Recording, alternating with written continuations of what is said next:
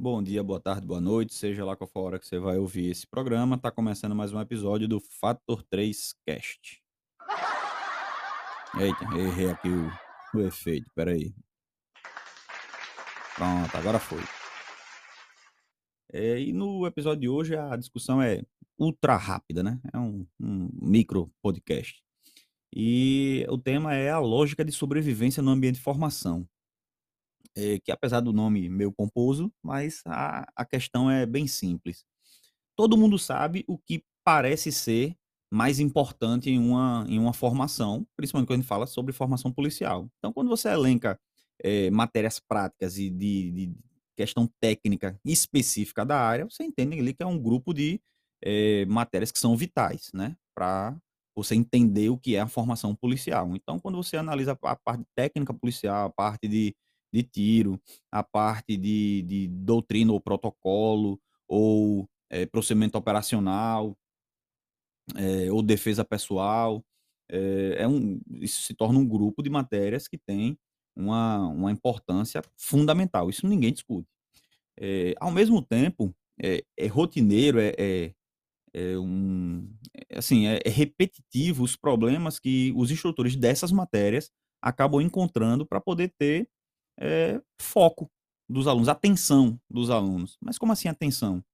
Porque, infelizmente, o, o ambiente de formação ele não é algo é, específico, como, por exemplo, você pagar para fazer o curso de APH do fulano. Então, ali você tem um foco total, porque você se organizou para ter aquele conhecimento específico.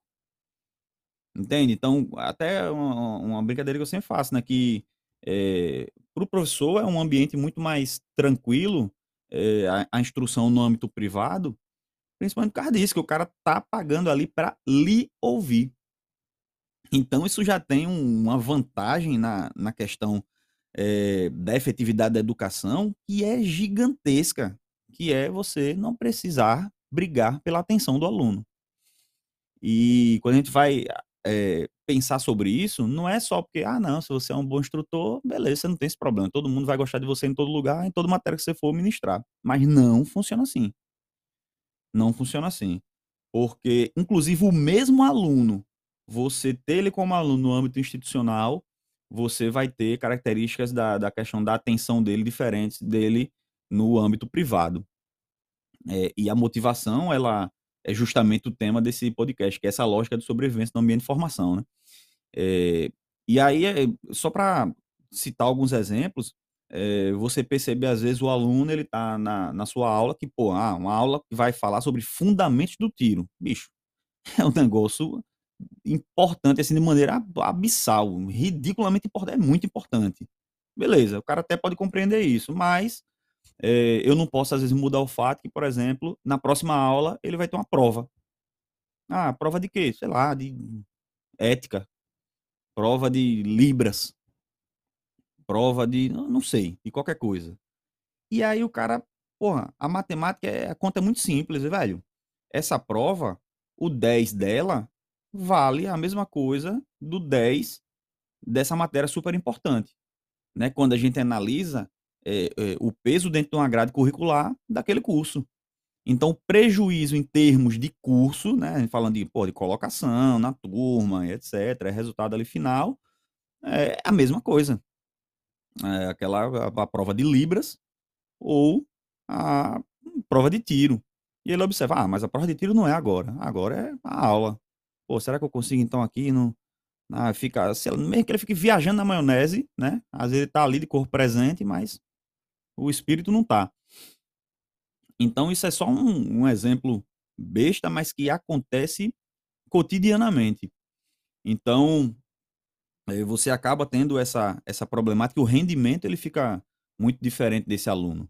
E aí, eh, quando eu estava recentemente agora em São Paulo, no curso de, de neurociência da, da Carla Tiepo, que inclusive o livro dela é assim brilhante, brilhante por conta da linguagem super simples, né? E que de maneira assim que não como eu digo, né, um, um livro que não dói para ler, né? Porque muitas vezes o livro mais científico, por, por mais que você goste da temática, mas ele né, vai lhe dar uma dozinha ali para você conseguir compreender alguns conceitos. E a leitura do livro dela é muito bacana.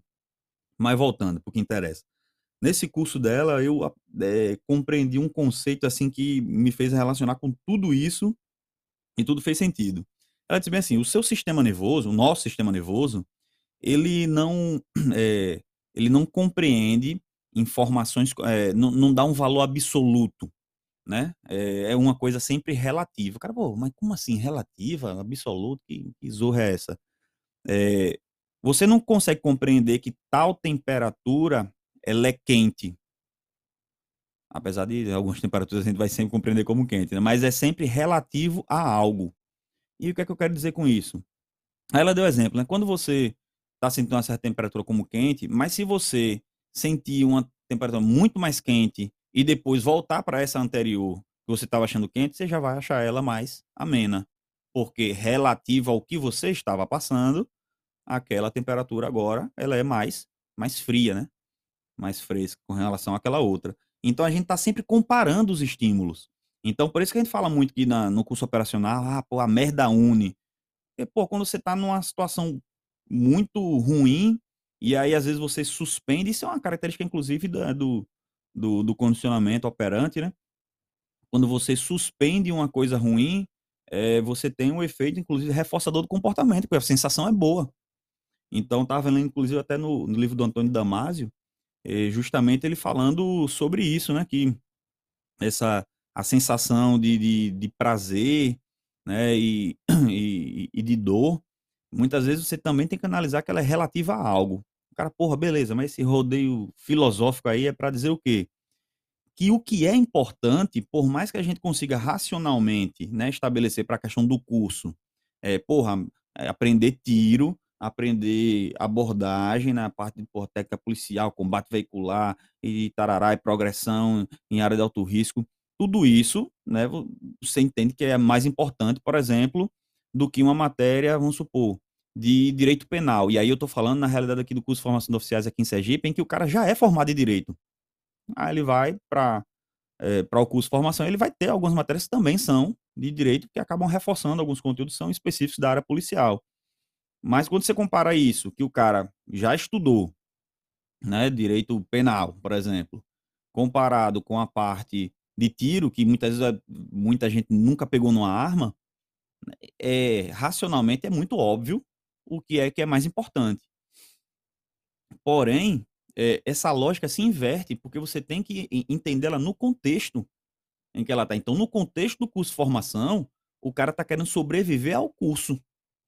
Ele não está olhando assim para o curso, nossa, aqui eu vou focar em porra, e desenvolver meus melhores potenciais para a carreira que eu quero seguir. Por mais que na, na utopia, na análise, talvez até no, no papel, pareça isso, né? Ou alguém diga que é isso, mas na prática não é.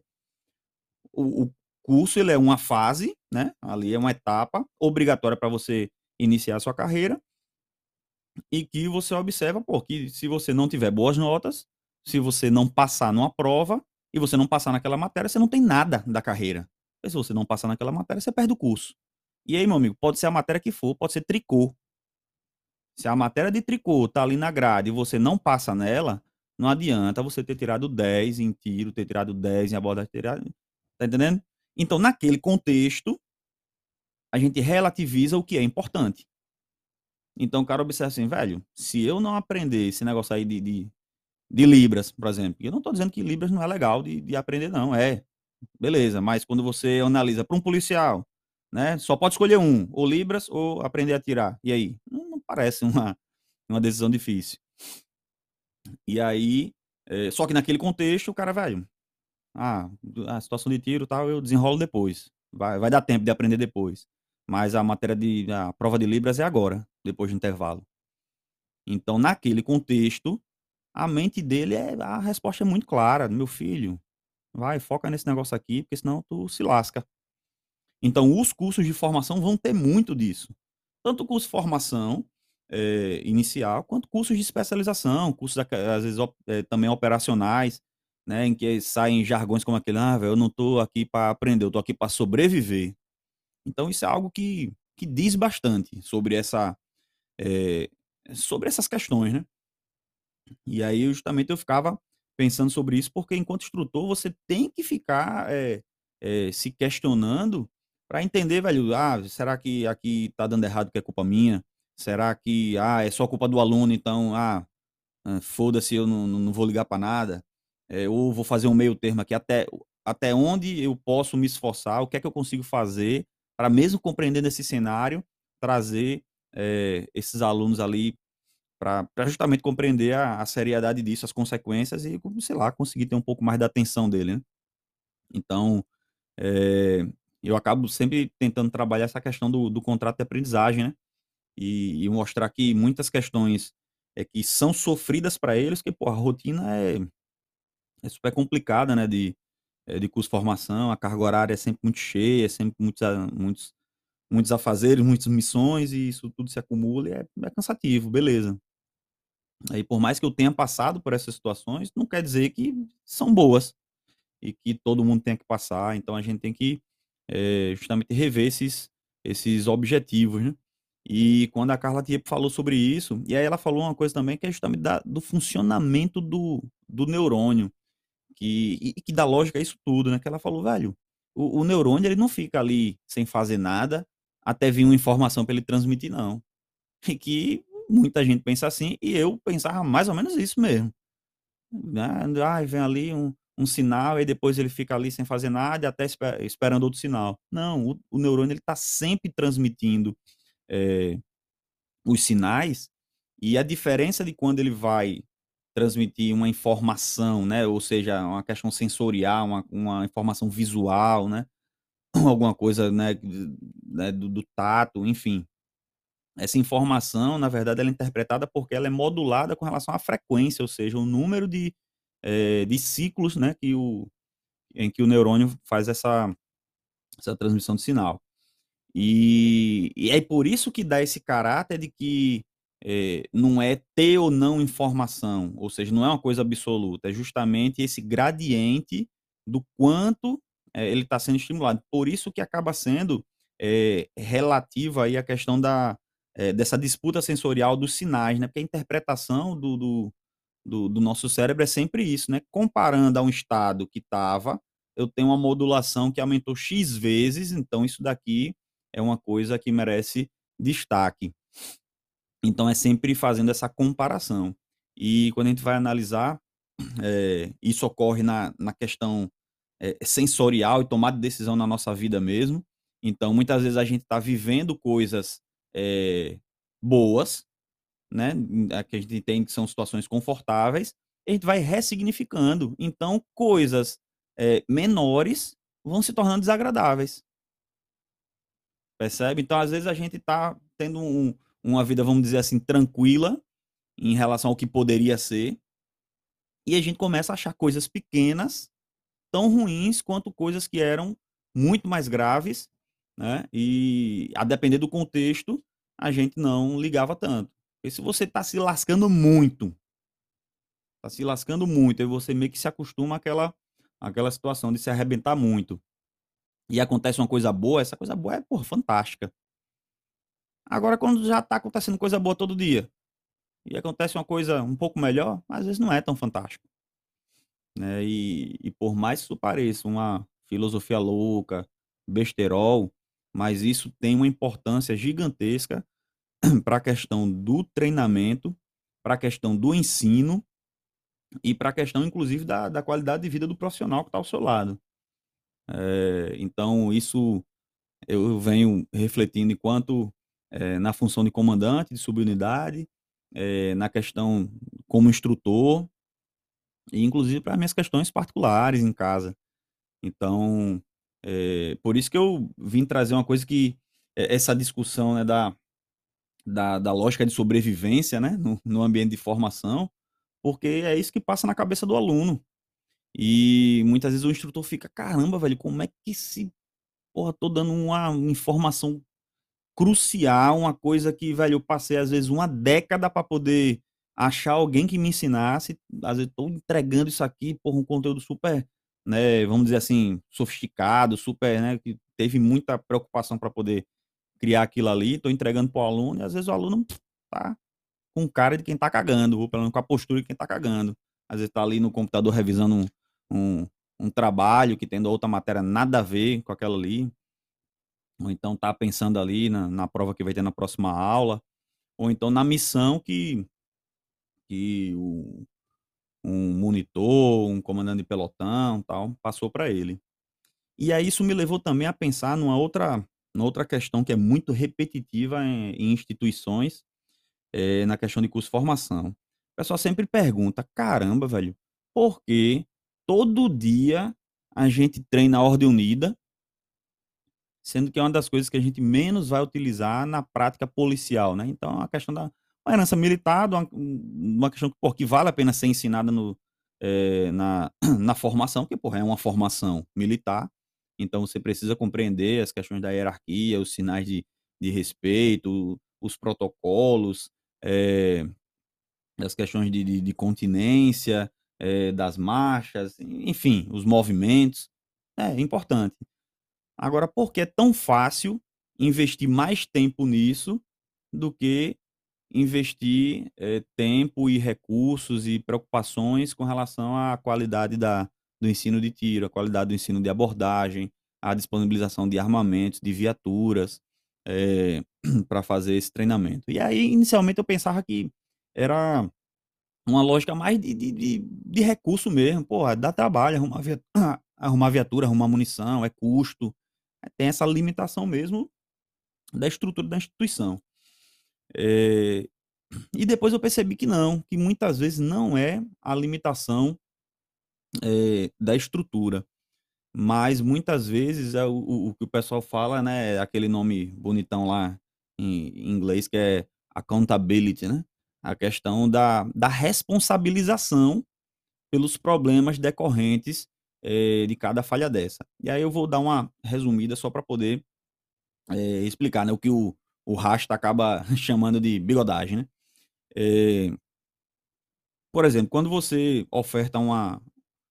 E quando eu falo você oferta, eu estou falando a, a, instituição e aqueles que representam ali a, a gestão, né? Como, às vezes comandando uma escola ou alguém responsável pela parte de treinamento. E a, a formação em tiro não fica a contento. Primeiro, como é que a gente sabe que a formação em tiro não ficou a contento? Né, porque a princípio a gente considera que as provas né, avaliam isso e dão a nota para isso. E se a nota foi 10, então fez o certo, né? Foi ensinado o que estava sendo, o que era proposto foi feito. Quando a gente para para pensar que muitas vezes a avaliação não tem nada a ver é, com o mínimo necessário para poder, de fato, você dizer se a pessoa aprendeu aquele conteúdo ou não, aí você já começa porra, a olhar é, enviesado. E Aí você chega na outra questão. É, se esse ensino não está é, eh, adequado, é, quem é responsabilizado por isso? Ou quando é que isso apresenta algum problema? Às vezes vai ser numa ocorrência daqui a dois dias, depois o cara formar, ou pode ser daqui a 20 anos, ou pode não ser nunca. E quando acontecer algum problema que pode estar relacionado à formação, vai ser muito difícil você conseguir categoricamente relacionar esse problema está atrelado com a formação, né? Tem tantos problemas que podem incidir nesse tipo de, de, de, ocorrência. Então, não vai chegar daqui a 20 anos, o cara tem um problema lá que não soube sanar uma pane na ocorrência, alguém morreu, aí o cara, ah, não, problema dele na formação. Quem foi o instrutor, quem foi o coordenador, quem foi o comandante da escola, chama aqui para o banco dos réus, vão ter que se explicar e vão responder por isso. Não vai acontecer. Pelo menos na, na conjuntura atual, eu duvido que aconteça. Né? Porque às vezes a gente é, verifica notícias é de é, um juiz, por exemplo, solicitar, ah, ver as notas dele na, na academia, ou então me ver a ementa dessa matéria, me ver né, esse currículo aí, se isso que está previsto lá nos bancos escolares e qual foi a nota que ele tirou. Né? O que eu vejo noticiado é, no máximo, esse nível de exigência. Agora, me diz uma coisa. É, isso na, considerando muito o âmbito da formação policial militar, mas a gente verifica também essas mesmas é, solenidades e liturgias também, informações da, da Polícia Federal, Polícia Rodoviária Federal, polícias civis também. Você tem movimento de ordem unida, você tem desfile de tropa, tem essas, essas questões. E aí, se num desfile desse, é, um, um, determinado pelotão passa assim com uma, porra, uma performance horrível, demonstrando que ali ninguém sabe marchar. Isso daí vai acontecer diversas vezes durante o curso.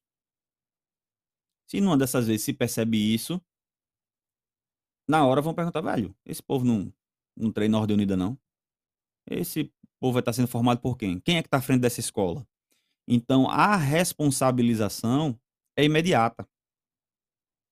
Então, analisando essa mesma lógica da sobrevivência, né, que eu falei com relação ao aluno, dessa coisa que é relativo, que é, é o que é importante de fato, é, onde é que você investiria mais esforço para que os alunos não provoquem uma, uma vergonha para você enquanto né, chefe de instituição, como, enfim, como instrutor, o que for, é, nessa situação do desfile, ou com a possibilidade de talvez haver um problema em que ele é, não utiliza uma técnica policial corretamente e fica aí todo mundo raciocinando o que é que originou é, aquela situação, de quem foi a culpa.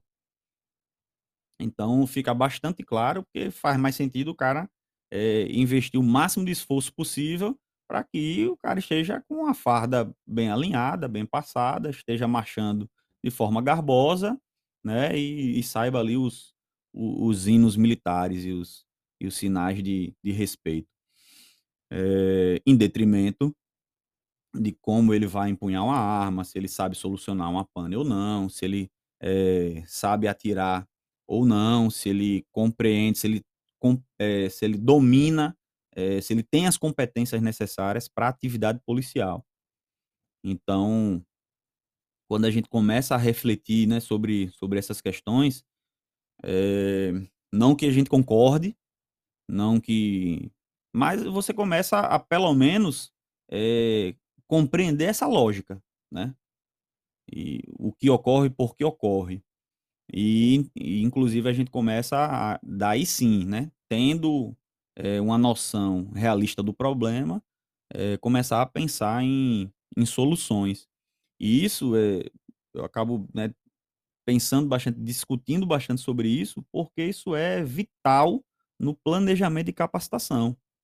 E planejar capacitação não é você olhar, ah, esses assuntos aqui, ó, são importantes, eu coloco aqui no papel, eu dou uma carga horária e acho que a mágica vai acontecer por si só, né? Que o que está no papel vai se transferir para dentro da cabeça do aluno. Então, é, a, o desenho instrucional ele passa por todos esses fatores é, de logística, de planejamento, de execução do planejamento e, inclusive, de valores né, institucionais, de cultura organizacional, para a gente entender se esse esforço ele, ele é eficiente. Né? Então, uma coisa que eu sempre falo, é, por exemplo, uma questão muito é número de disparos.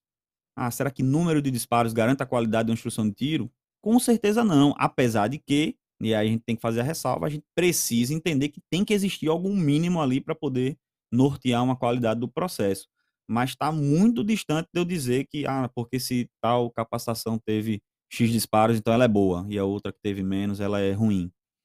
É justamente por conta de todos esses fatores que interferem no processo, inclusive essa dinâmica né, muito fluida e muito relativa do que é importante. Do que é importante. Então, eu falei que ia ser rápido, já tem quase 25 minutos, né? A desgraça. O cidadão que é prolixo. Mas, enfim, eu acho que é algo é, importante assim para a gente estar tá refletindo a respeito da, da, da formação policial. Beleza, jovens? Então, muito obrigado e até a próxima.